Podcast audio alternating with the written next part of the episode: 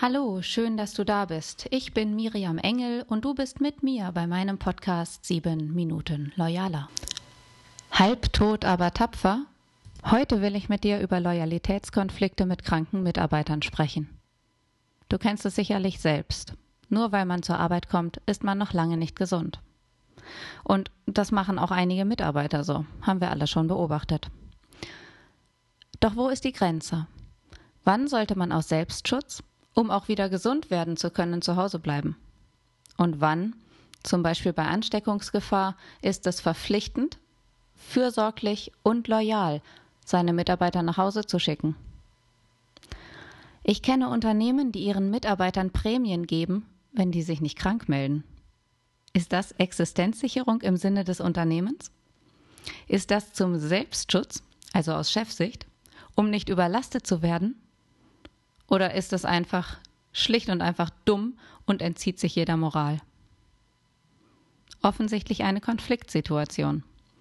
Denn nicht krank und gesund heißen im konkreten Fall oft ganz unterschiedliche Dinge.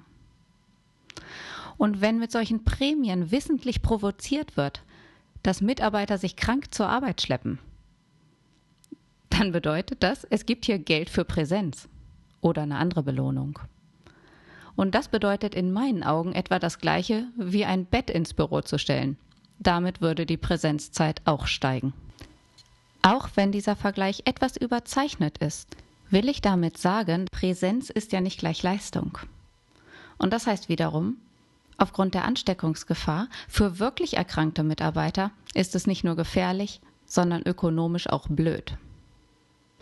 Statistisch gesehen gehen nämlich zwei Drittel der Angestellten sowieso schon krank zur Arbeit. Meistens aus Loyalität dem Arbeitgeber gegenüber und wohl überlegt, dass die Risiken einer möglichen Krankheitsübertragung geringer sind als die betrieblichen Risiken bei liegenbleibender Arbeit. Ein Drittel bleibt krank zu Hause, zwei Drittel schleppen sich trotz Krankheit ins Büro oder in den Betrieb.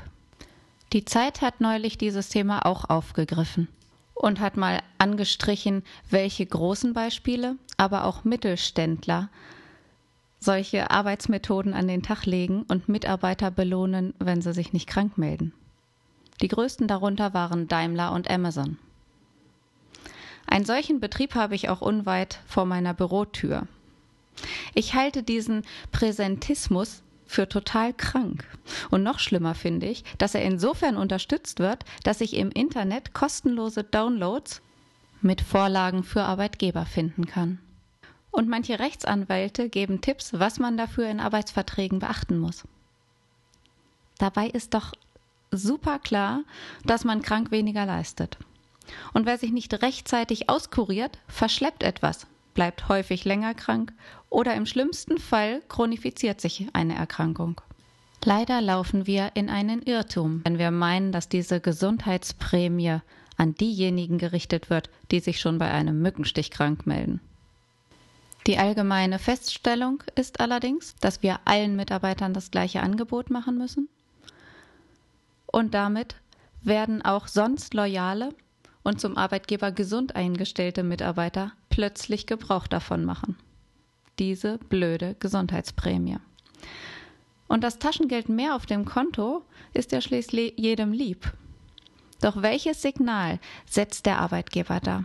Welches Signal setzt du, wenn du an solche Methoden denkst? Ältere Mitarbeiter werden benachteiligt.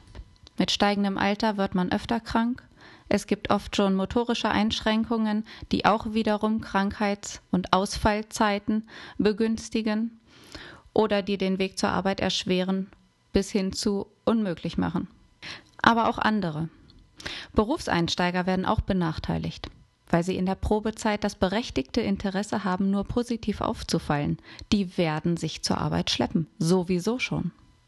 Und Mütter und Väter, die zur Betreuung von erkrankten Kindern verpflichtet sind, werden ebenfalls benachteiligt. Chronisch erkrankte Angestellte, Schwerbehinderte werden auch benachteiligt, weil sie ohnehin schon den Stempel auf dem Kopf tragen. Das Vorurteil sagt, die sind sowieso ständig krank und fallen öfter aus. Und das wollen sie auf gar keinen Fall bestätigen. Da frage ich mich doch, Wer ist der Profiteur einer solchen Gesundheitsprämie? Mein Fazit ist, Leistung kann man nicht über Anwesenheit messen. Und etwas zu belohnen, was wir mitunter gar nicht beeinflussen können, ist falsch. Es fördert nur eines, eine kranke Gesellschaft mit einer kranken Maxime.